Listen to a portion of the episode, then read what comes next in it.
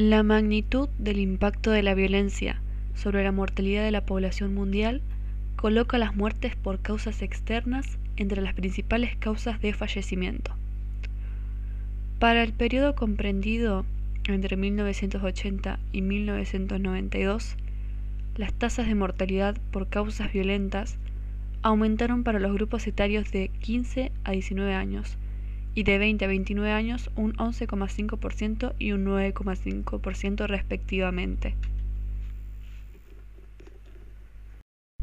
A pesar de su importancia, la violencia como problema sanitario no ha sido incorporada por la salud pública durante las décadas pasadas.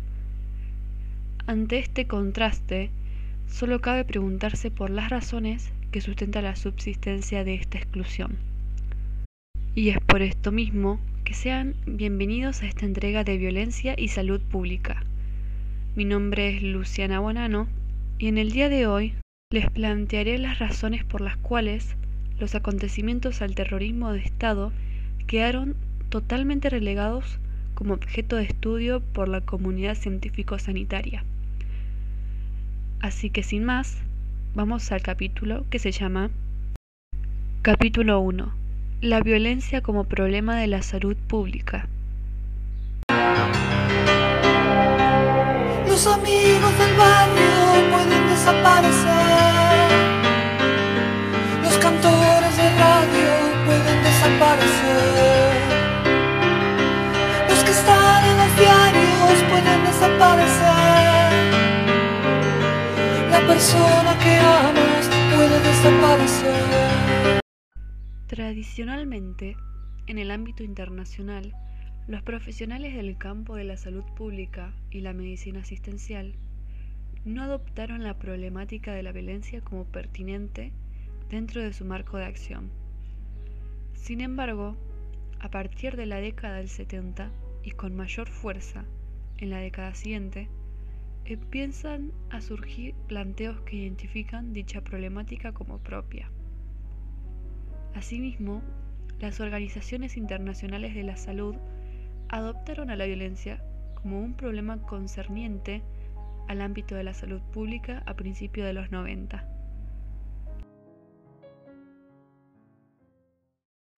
Los abordajes de la violencia por parte de la salud pública y la medicina, la mayoría de las veces se realizó desde un enfoque que podríamos designar como patologizante. Esta característica se manifiesta de modo contundente en las asimilizaciones de enfermedades clásicas como la malaria o el cólera con el problema de la violencia.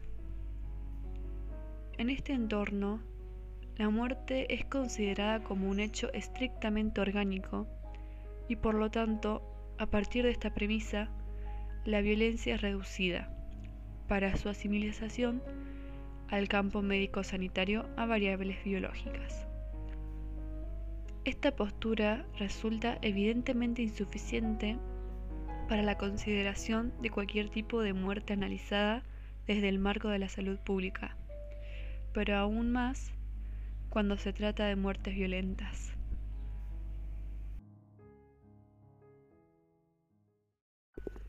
En relación con esto último, es esclarecedora la siguiente frase de la Clasificación Internacional de Enfermedades desarrollada en 1992, que cita lo siguiente.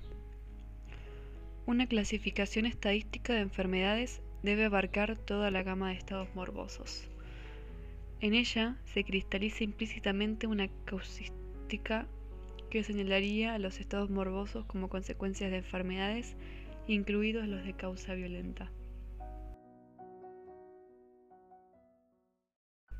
El criterio con el cual la comunidad médico-sanitaria selecciona sus objetos de estudio y la magnitud de los esfuerzos que le dedica no guarda una correlación directamente proporcional a la gravedad que dichos problemas representan en la comunidad.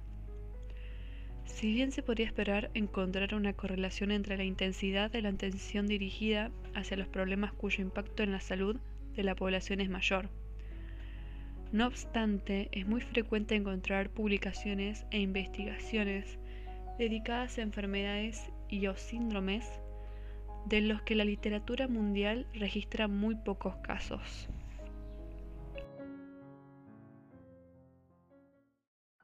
Existen eventos que a pesar de afectar críticamente la salud de miles de personas, permanecen ignorados. Tal es el caso del acontecimiento que estamos analizando en este podcast.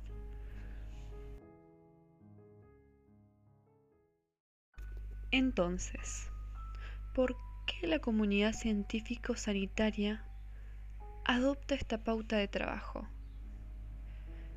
Porque se comporta bajo el presupuesto de que su campo de acción está sitiado por enfermedades que involucran agentes etiológicos y mecanismos fisiopatológicos.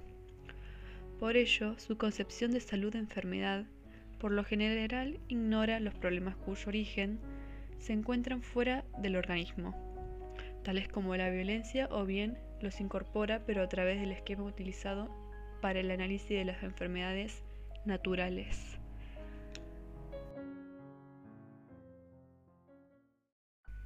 Y de esta manera culminamos con este primer capítulo viendo la hipocresía de la comunidad científico-sanitaria durante y después del proceso. ¿Ustedes qué opinan? ¿Está bien lo que hicieron? Por lo tanto, ya finalizando este primer capítulo, los invito a escuchar el siguiente, donde les hablaré de la salud pública dentro del proceso. Así que ya saben, nos vemos en el siguiente capítulo.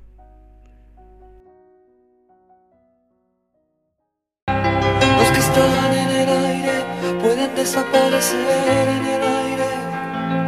Los que están en la calle pueden desaparecer en la calle. Los amigos del barrio pueden desaparecer. Pero los dinosaurios van a desaparecer.